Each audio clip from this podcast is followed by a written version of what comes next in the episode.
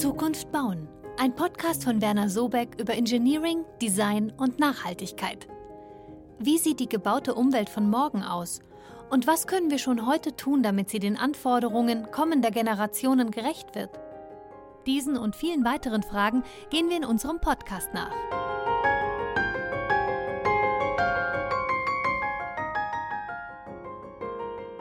Herzlich willkommen zu einer neuen Folge von Zukunft bauen. Wir wollen ja heute über ein Thema sprechen, das in den letzten Wochen, glaube ich, vielen Menschen zu schaffen gemacht hat. Es war sehr heiß und ich glaube, da haben sich viele überlegt, wie sie in ihrer Wohnung oder in ihrem Büro ein angenehmes Klima schaffen können. Und die Frage spielt natürlich auch für diejenigen eine Rolle, die Gebäude planen und bauen. Das heißt, ihr als Planerinnen und Planer überlegt euch, wie könnt ihr in und um ein Gebäude ein angenehmes Klima oder Mikroklima schaffen. Und über das Thema Mikroklima möchten wir heute sprechen. Ich bin Luisa Jilk von der Filmproduktion One Morning und ich freue mich, dass du da bist, Vanessa Propach. Du beschäftigst dich ja bei Werner Subeck viel mit dem Thema Nachhaltigkeit und hast auch an vielen ähm, Forschungsarbeiten zum Thema Mikroklima gearbeitet und freue mich deshalb, dass du heute da bist und mit mir über das Thema sprichst. Vielen Dank für die Einladung, ja. Vielleicht kannst du am Anfang mal ganz kurz erklären, was ist eigentlich ein Mikroklima, was versteht man darunter? Genau, ich denke, dass der Begriff Klimawandel und die Änderungen im Klima, die sind ja allen äh, in den Ohren in den heutigen Zeiten. Und da geht es ja darum, dass sich die globale Mitteltemperatur verändert, also eine globale Betrachtung zu einem Thema, die uns ja aber ganz lokal dann beeinflusst und betrifft. Für uns ist es ja nicht relevant, ob sich global die Temperatur um einen Grad ändert oder ähnliches, sondern für uns geht es darum, wie lebenswert ist unsere Stadt, wie lebenswert äh, sind die Bereiche, in denen wir uns aufhalten. Und das sind nun mal die, die Ortschaften, das sind die Gebäude, das ist der direkte Außenraum um ein Gebäude herum.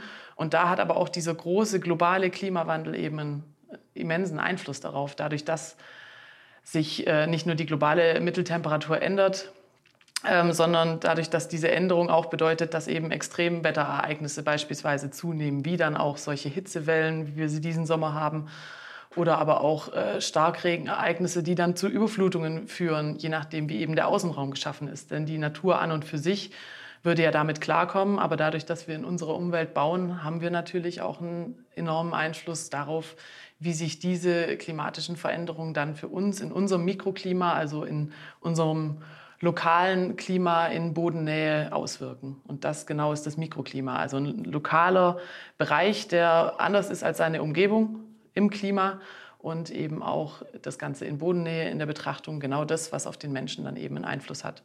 Und genau wie du es eben schon erwähnt hast, für uns als Planer spielt das Thema und sollte das Thema eine immer wichtigere Rolle spielen. Und ähm, Genau, da sollten die Architekten und Fachplaner eben nicht nur ihr Gebäude im Blick haben, sondern auch den Einfluss, den dieses Gebäude dann auf die nähere Umgebung eben nimmt. Das heißt, das ist eine große Herausforderung, vor der man da steht. Wie versucht ihr jetzt da Lösungsansätze für zu finden oder wie überlegt ihr euch, wie man damit in Zukunft umgehen kann? Ja, da das, ähm, wie man so schön sagt, Neuland für die meisten ist. Also das ist gar nichts, was irgendwie schon in irgendwelchen Normen oder Ähnlichem standardisiert ist. Also oder daran ist man gerade dran. Aber genau das ist ja der Inhalt von Forschung und genau darüber versuchen wir uns auch dem Thema zu nähern. Ich meine, mit Nachhaltigkeit äh, beschäftigen wir uns im Hause Sobeck ja schon lange und da ist es auch ein großer Teil davon, diese Betrachtungsweisen. Ähm, genau, und da nähert man sich eben durch Forschung, weil es noch keine standardisierten Prozesse gibt oder Vorgaben zur Planung in diesem Bereich gibt. Das heißt, ihr müsst euch quasi eure Forschungsergebnisse da selber erarbeiten. Da können wir vielleicht nachher auch noch näher drauf eingehen. Aber welche Stellschrauben habt ihr jetzt so als Planerinnen und Planer, um Einfluss auf das Mikroklima zu nehmen? Also was könnt ihr konkret tun, um das Mikroklima positiv zu beeinflussen? Da fängt man natürlich von, von hinten an. Man, man überlegt sich, was ist das Mikroklima, was, was beeinflusst das Mikroklima und dann ähm, spiegelt man das auf sein Gebäude, auf sein Bauvorhaben und ähm, überlegt, welche Aspekte, die das Mikroklima beeinflussen, beeinflusse ich eigentlich durch mein Gebäude. Also jetzt beispielsweise, im, was den Außenraum und den Komfort im Außenraum anbelangt, äh, ist das gerade das Thema Materialwahl. Wie gestalte ich meinen Außenraum? Wie gestalte ich aber auch mein Gebäude? Wie sieht meine Fassade aus? Ähm, wenn man sich jetzt diese ganzen verglasten Hochhäuser beispielsweise anguckt, die dann das Licht einfach äh, in den Straßenraum weiter reflektieren und damit äh, die Hitze noch bündeln in Bodennähe, da, da kann man durch, durch das Thema Materialitäten oder wie und wo setze ich Begrünung ein, kann man einen großen Einfluss nehmen, auf jeden Fall auf das Mikroklima im Außenraum. Die Komfortaspekte im Innenraum, die sind ja deutlich besser auch in der Planung schon berücksichtigt. Also wenn wir von, von Mikroklima sprechen, dann befassen wir uns mit dem Außenraum, eben weil der, weil der Innenraum durch Technik, durch ganz viel Entwicklung der Fachplaner schon, schon weit fortgeschritten und auch standardisiert ist. Aber dennoch auch das, was man im Innenraum macht, hat natürlich dann einen entsprechenden Einfluss auf den Außenraum. Du hast jetzt gerade gesagt, dass man sich mit dem Klima im Innenraum schon mehr befasst hat. Ähm, was denkst du, warum man sich vielleicht bisher mit dem äh, Mikroklima, was jetzt um das Gebäude herrscht, noch nicht so beschäftigt hat? Weil man sich schwerer tut, es zu messen. Also ist jetzt meine persönliche Einschätzung dazu. Äh, Im Innenraum, klar, da habe ich meine Temperaturfühler, die vielleicht sogar meine Haustechnik mit steuern und ähnliches. Da hat man sich auch früher mit befasst, natürlich, weil man so viel Zeit in Gebäuden verbringt und da viel schneller auffällt, was für ein was für einen Einfluss eine einzelne Maßnahme vielleicht auch auf den Komfort im Innenraum hat. Und im Außenraum ist es ein bisschen schwieriger zu greifen, weil ich ja nicht durch eine technische Maßnahme einen direkten Einfluss nehmen kann. Insgesamt ist der Einfluss durch die umgebenden Temperaturen natürlich auch noch gegeben. Da ist das, was ich mit meinem Gebäude an sich ausrichten kann, um den Komfort zu verbessern, natürlich auch ein Ticken geringer an Impact. Ähm, weil, ja, weil es einfach alles verbunden ist und meine Umgebung auch eine Rolle spielt. Aber es ist, wenn man sich mit dem Thema beschäftigt, doch auch enorm, was für einen Einfluss man durch ein einzelnes Gebäude auch für seine Umgebung schaffen kann, wenn man es entsprechend designt und konzipiert. Du hast jetzt gerade schon das Thema Messungen angesprochen. Wie kann ich mir das vorstellen? Wie kann man das messen? Welchen, äh, welche Auswirkungen jetzt zum Beispiel eine begrünte Fassade oder Bäume vor einem Gebäude auf das Mikroklima haben? Das kann man natürlich, wenn äh, das Gebäude gebaut ist, kann man zum einen den Unterschied könnte man messen in der Bauphase, wenn eben die Begrünung noch nicht angebracht ist. Wie wirkt sich, wie ist dann meine Außenraumtemperatur? Dann würde man sich einen vergleichbaren Tag in Windgeschwindigkeit, ähm, Temperaturen und ähnlichem im, äh, in einem begrünten Zustand nochmal angucken und in der gleichen Entfernung zur Fassade messen. So könnte man den gebauten Zustand beurteilen, auch im Nachhinein. Aber für uns in der Planung ist es ja relevant, das auch davor abzuschätzen. Und da bedienen wir uns Simulationstools, die dann eben verschiedenste Aspekte berücksichtigen. Also sowohl die Materialität des Gebäudes, aber auch die äh, Verteilung der Begrünung, die Art der Begrünung, ähm, wo dann eben auch berücksichtigt wird, was für eine Pflanze habe ich da, wie viel Einfluss kann diese spezielle Pflanze auf das Mikroklima nehmen was für Boden habe ich vorliegen, ist der Boden überhaupt freigelegt oder ist der versiegelt durch meine Baumaßnahme und diese ganzen Aspekte werden dann simuliert. Kannst du mal ein konkretes Beispiel vielleicht machen, wenn ich mir jetzt vorstelle, ich habe zum Beispiel eine grüne Fassade oder Bäume vor einem Gebäude, was für einen konkreten Einfluss die haben oder kann man das so vielleicht gar nicht sagen? Natürlich kann man das so sagen. Man kann es natürlich noch äh, schöner darstellen, wenn man sich Simulationsergebnisse anguckt und dann unterschiedliche Stände auch simuliert hat, beispielsweise eben äh, ohne der Ausra Außenraumplanung das Gebiet darstellt im Status quo oder aber dann eben mit der dem Bauvorhaben entsprechenden Planung die Begrünung noch dazu berücksichtigt.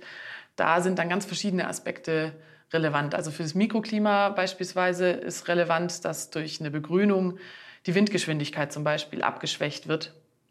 Das hat Vor- und aber auch Nachteile. Also man muss da immer alle Seiten der Medaille angucken. Man darf durch seine Begrünung ähm, jetzt aber auch nicht irgendwelche Frischluftschneisen abschneiden, die, die komplette, den kompletten Stadtraum mit, mit neuer Luft versorgen und den Austausch gewährleisten zum Außenraum. Das sind dann Dinge, wo man wirklich über den Tellerrand hinaus gucken muss mit seinem Projekt und seiner Planung. Aber das sind genau die Aspekte, die, um die es dann geht, um die, den Kühlungseffekt durch die Begrünung, aber auch durch, durch ähm, zum Beispiel Strukturen von Wasser. Wie man das einsetzt, kann ebenso berücksichtigt werden in der Mikroklimaanalyse. Ähm, genau, Temperatur und Wind sind, sind da die großen Faktoren. Wenn man den Wind komplett äh, unterbindet, dann den Lust Luftaustausch äh, unterbindet, dann äh, verstärken sich lokale aufheizende Effekte, wie jetzt beispielsweise eine Materialität. Das kann natürlich auch durch die Umgebungsbebauung kommen, dass sich da was aufheizt oder eben ein Hochhaus daneben steht, was dann die Strahlung äh, in den Straßenraum vor das eigene Bauvorhaben ablenkt, beispielsweise. Das sind alles Aspekte, die da eine Rolle spielen. Aber natürlich auch so Sachen wie Einstrahlung und Verschattung. Also so eine Deswegen kann man Außen- und Innenraumkomfort auch nicht so ganz trennen, weil wenn ich jetzt eine außenliegende äh, Begrünung habe, vielleicht sogar vor meinem Balkon und im Sommer, ähm, wo ich die Begrünung habe, habe ich dadurch auch noch eine Verschattung im Innenraum. Im Winter, wo ich die Verschattung im Innenraum gar nicht brauche und meine Begrünung gar nicht grün ist, ist da der Effekt, äh, das ist Win-Win für beide äh, Betrachtungsweisen. Wir haben ja vorhin schon kurz angeteasert, dass ihr auch verschiedene Forschungsprojekte zum Thema Mikroklima gemacht habt. Wir haben ja vorab auch schon über ein Forschungsprojekt gesprochen, Green for Cities. Kannst du da mal ein bisschen erzählen, worum ging es da? Ähm, vielleicht auch, wie seid ihr da dann rangegangen? Mhm, sehr gerne. Das ist ein Forschungsprojekt, das 2014, meine ich, abgeschlossen wurde. Also ist schon ein bisschen älter, aber zeigt auch, wie früh wir uns schon mit der Thematik befasst haben, würde ich sagen. Und da ging es im Endeffekt genau darum, Grundlagen zu schaffen. Das war so eines der ersten Forschungsprojekte, die sich damit befasst haben, ähm, was für einen Einfluss eigentlich die Begrünung im Stadtraum auf die Umgebung nimmt. Und es ging im Endeffekt genau darum, eine Methodik zu entwickeln oder, oder messbare Kriterien zu entwickeln, wie man das Ganze eben bewerten kann. Das war so im Grunde der Ansatz dieses Forschungsprojektes und es war auch äh, eine Zusammenarbeit äh, von ganz vielen Forschungspartnern, die da mit reingearbeitet haben. Wir speziell hatten uns jetzt ähm, vertieft äh, auf die morphologischen Strukturen befasst, also da so Standardisierungen uns angeguckt und anhand dessen ähm, die dann simulativ untersucht und anhand dessen dann eben auch geguckt, ob man da nicht ein Muster auch in der, in der Antwort des Mikroklimas entdeckt, wenn man sich ähnliche Stadtstrukturen anguckt und die Begrünung in den Strukturen anguckt. Genau, und das war so, so ein Startforschungsprojekt, was ganz interessant ist, weil darauf aufbauend dann noch eine ganze Kette weitere Forschungsprojekte losgetreten wurde und sich jetzt am Ende auch wirklich ähm, das Ganze gegipfelt ist in einem Zertifizierungssystem, was so äh, ja, einzigartig ist auf der Welt und die Klimaresilienz von Bauvorhaben bewertet. Also das ist so allgemein ausgerichtet, dass man sein einzelnes Gebäude damit betrachten kann als, als Bauherr. Man kann aber auch als Kommune sagen, ich möchte meinen kompletten Ort äh, meine komplette Stadt untersucht haben oder eben ein Quartier mir angucken, das ich neu entwickeln möchte. Ähm, genau, und das basiert eben im Gegensatz zu den ganzen anderen ähm, Zertifizierungssystemen, die man so aus dem nachhaltigen Gebäudebau kennt, basiert das auf Simulationen und nimmt eben genau diese Simulation als Ansatz, um das zu bewerten, was für einen Einfluss das Mikroklima hat. Ich kann auch gerne noch ein bisschen ins Detail gehen, wie man sich das vorstellen kann, wie will man da eine Bewertung machen, weil ich habe ja mein Bauvorhaben, ich simuliere das und habe dann ein Ergebnis, woran, was will ich da messen, was will ich bewerten. Und da finde ich auch den Ansatz ganz spannend, den dieses Zertifizierungssystem wählt. Es untersucht nämlich den Planungsstand, mhm. wie man, wie, wie der Architekt, der Freiraumplaner und so weiter, wie dieses Gebäude aktuell vorsehen. Und dann wird eine Worst-Case und ein Best-Case-Szenario gebildet. Und in diesem Worst-Case-Szenario wird quasi der, der, die komplette äh, Fläche versiegelt, also die Begrünung wird außen vor gelassen in der Betrachtung. Und im Best-Case-Szenario wird eben eine maximale Begrünung ausgelegt, die so aber auch nicht realistisch wäre in Planung und Umsetzung. Und daran werden quasi die Benchmarks gesetzt, wie das Bauvorhaben eingeordnet wird. Und das ist eigentlich super interessant, weil das genau aus, aus zwei Stufen besteht, dass man das einmal in einer Frühungs-, frühen Planungsphase macht, diese Untersuchung, diese drei Szenarien, Worst Case, Best Case und wie ist die aktuelle Planung, sich anguckt und dadurch eben das Projekt einordnet. Aber durch diese ähm, ergänzenden Simulationen sieht man auch sehr detailliert, an welchen konkreten einzelnen Stellen wirklich auf den Quadratmeter genau es Sinn macht, vielleicht die aktuelle Planung anzupassen. Wo kann man nochmal wirklich einen Input auf das Mikroklima äh, nehmen durch, mein, durch das Bauvorhaben, durch die Planung, an welcher Stelle kann ich das optimieren. Und dadurch wird auch automatisch die Optimierung im Planungsprozess mit angeschoben. Also ihr habt ja viele Forschungen dazu gemacht und versucht dann eben zum Beispiel durch dieses Tool ähm, eure Ergebnisse dann eben auch in der Praxis anzuwenden. Stößt man da vielleicht manchmal auch auf Hürden? Du hast jetzt gerade schon gesagt, man hat ein Best-Case-Szenario, das man da sehen kann, aber kriegt es dann letztendlich vielleicht auch gar nicht umgesetzt? Das hängt natürlich auch stark mit der, mit der Architektur beispielsweise zusammen oder mit dem, mit dem Entwurf, wie man, wie man Begrünung auch anbringen kann am Gebäude, an welchen Stellen das dem architektonischen Konzept vielleicht auch widerspricht. Das sind natürlich die, die Diskussionen, die in der Fachplanung jedes Mal in jedem Projekt geführt werden. Und da ähm, hilft es aber doch ungemein. Man setzt natürlich nie alle Kleinigkeiten um, die noch möglich wären. Das macht aber auch nicht zwingend Sinn. Es kommt aber trotzdem ein deutlich optimiertes Ergebnis damit zustande. Ja, vielleicht können wir noch mal kurz auf eure Forschungsarbeit da eingehen. Wie kann man sich das vorstellen? Wie geht ihr an so ein Thema ran? Weil das ist ja unglaublich groß. Du hast vorhin schon gesagt, da findet auch Austausch mit anderen Experten statt. Wie schafft ihr das so für euch, das dann vielleicht auch aufzudröseln und so machbar zu machen? Wo man vor allem andere Experten braucht, wir sind ja eigentlich alle keine Biologen, ist vor allem das Thema Pflanzenwahl. Welche Pflanze ist eigentlich geeignet, an welcher Stelle zu wachsen, welchen, welchen Einfluss nimmt welche Pflanze, wie viel Feinstaub kann die Pflanze binden, wie viel äh, CO2 wird umgewandelt in Sauerstoff. Diese Thematiken, da braucht man auf jeden Fall eine fachliche Expertise dazu. Und ansonsten sind wir natürlich primär dafür da, diesen Einfluss im groben Kontext abzuschätzen und zu optimieren und aber natürlich auch die technischen Lösungen zu liefern, wie man das dann eben äh, mit der Fassade, mit dem Dach oder ähnlichem äh, in Verbindung bringen kann und statisch und technisch umsetzen kann. Und so vielleicht noch mal kurz ähm, nachgefragt, die Forschungsarbeit an sich, wie, wie kann ich mir da eure Arbeitsabläufe vorstellen? Also wie geht ihr da konkret ran? Ganz konkret muss man natürlich bei, bei jeder Forschung, die man betreibt, erstmal die Grundlagen ermitteln, erstmal wirklich den aktuellen Stand abrufen. Wo, wo steht die Forschung jetzt? Was für Ergebnisse wurden vielleicht bereits an anderer Stelle generiert? Wie weit sind die gekommen? Wo sind vielleicht vor allem die offenen Stellen? Ähm, wo, wo endet der Betrachtungshorizont und wie kann man das mit der Untersuchung äh, übereinbringen, die man sich selber vorgenommen hat? Welches Ziel verfolgt man? Das ist vor allem ganz wichtig. Was, welche Lücke, welche Wissenslücke möchte ich füllen? Und dann, man startet quasi so ein, so ein bisschen, wenn man die Grundlagen gesetzt hat und sich sein Ziel überlegt hat, dann äh, macht man den Schritt zurück und muss sich fragen, mit welcher Methode kann ich mich diesem Ziel nähern. Das ist dann komplett individuell. In dem Fall, den ich jetzt beschrieben habe, vor allem war es natürlich das Thema Simulation, aber es können beispielsweise auch Berechnungen sein, die da äh, mit berücksichtigt werden. Und was gibt es so während der Forschung für Herausforderungen, auf die ihr da vielleicht manchmal stoßt? Das sind vor allem die Schnittstellen, die man dann eben auch mit den anderen Experten äh, versucht, möglichst äh, geschmeidig zu gestalten. Also dass da keine Lücken entstehen zwischen der eigenen Fachexpertise, die man mit einbringt, und der Expertise, die man durch andere bringt. Und das geht natürlich nur durch, durch intensive Gespräche und Diskussionen, die dann, äh, ja, die dann teilweise ganz andere offene Punkte noch ans Tageslicht bringen. Aber ich meine, so ist Forschung und man wird auch durch seine Untersuchung nie alle Fragen beantworten können. Man wird ganz neue Fragen mit aufwerfen. Und genau das macht natürlich auch die Be Beschäftigung mit der Thematik so interessant. Du hast ja vorhin auch schon gesagt, dass die Temperatur allgemein steigen wird. Wir hatten jetzt einen wirklich sehr heißen und trockenen Sommer und solche Extremwetterereignisse werden ja in der Zukunft wahrscheinlich auch zunehmen.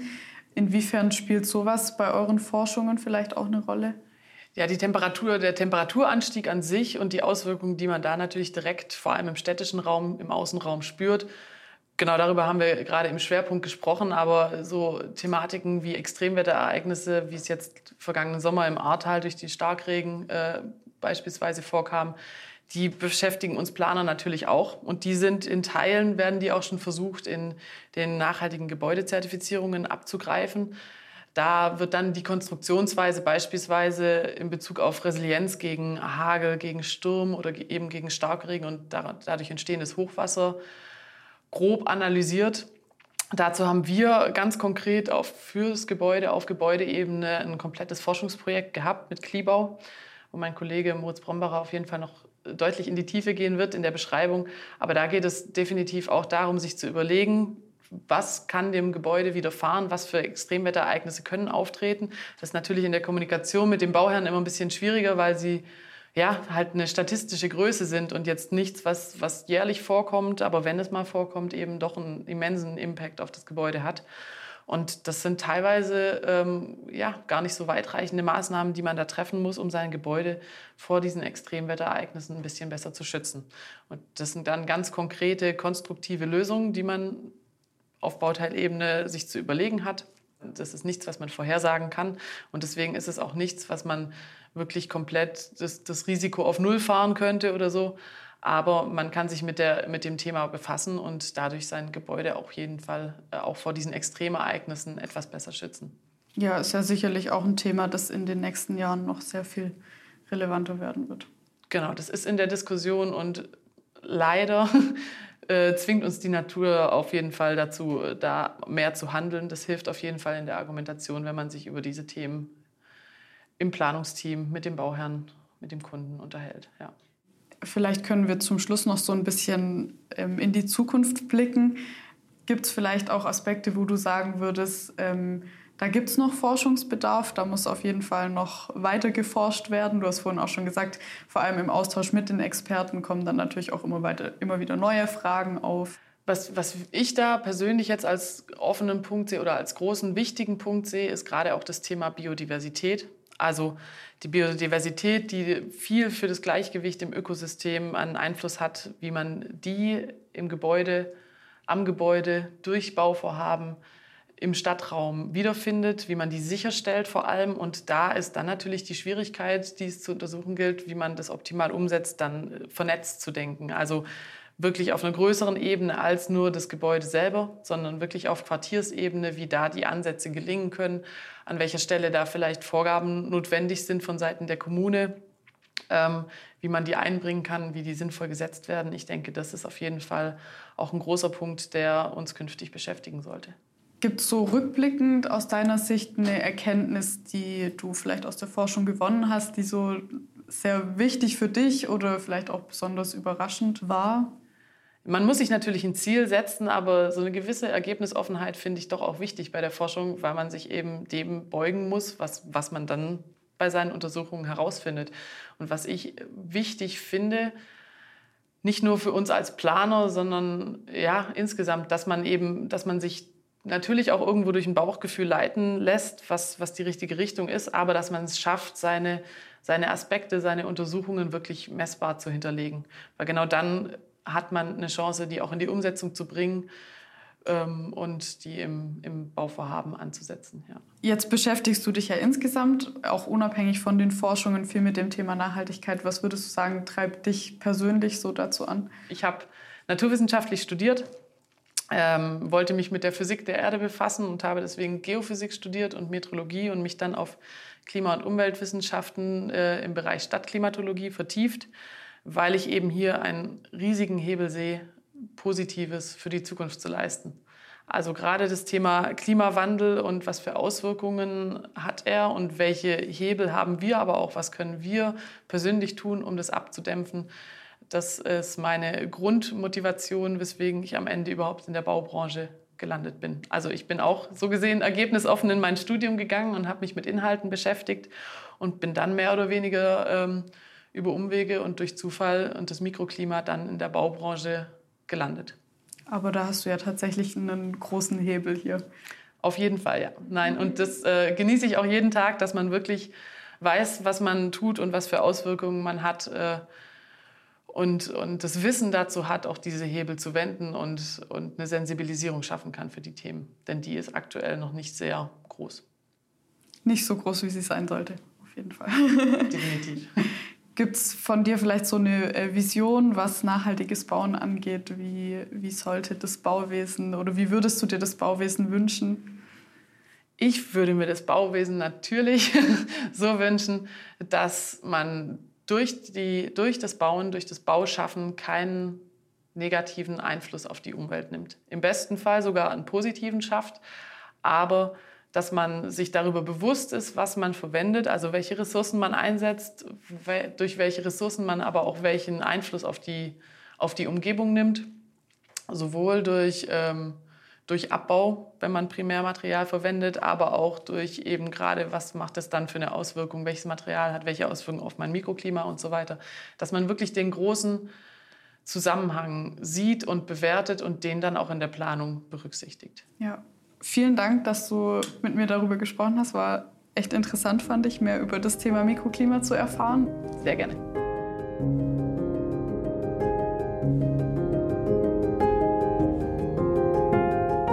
Das war Zukunft bauen, ein Podcast von Werner Sobeck. Weitere Informationen zum Thema findet ihr auf unserer Website unter www.wernersobeck.com. Vielen Dank fürs Zuhören und bis bald.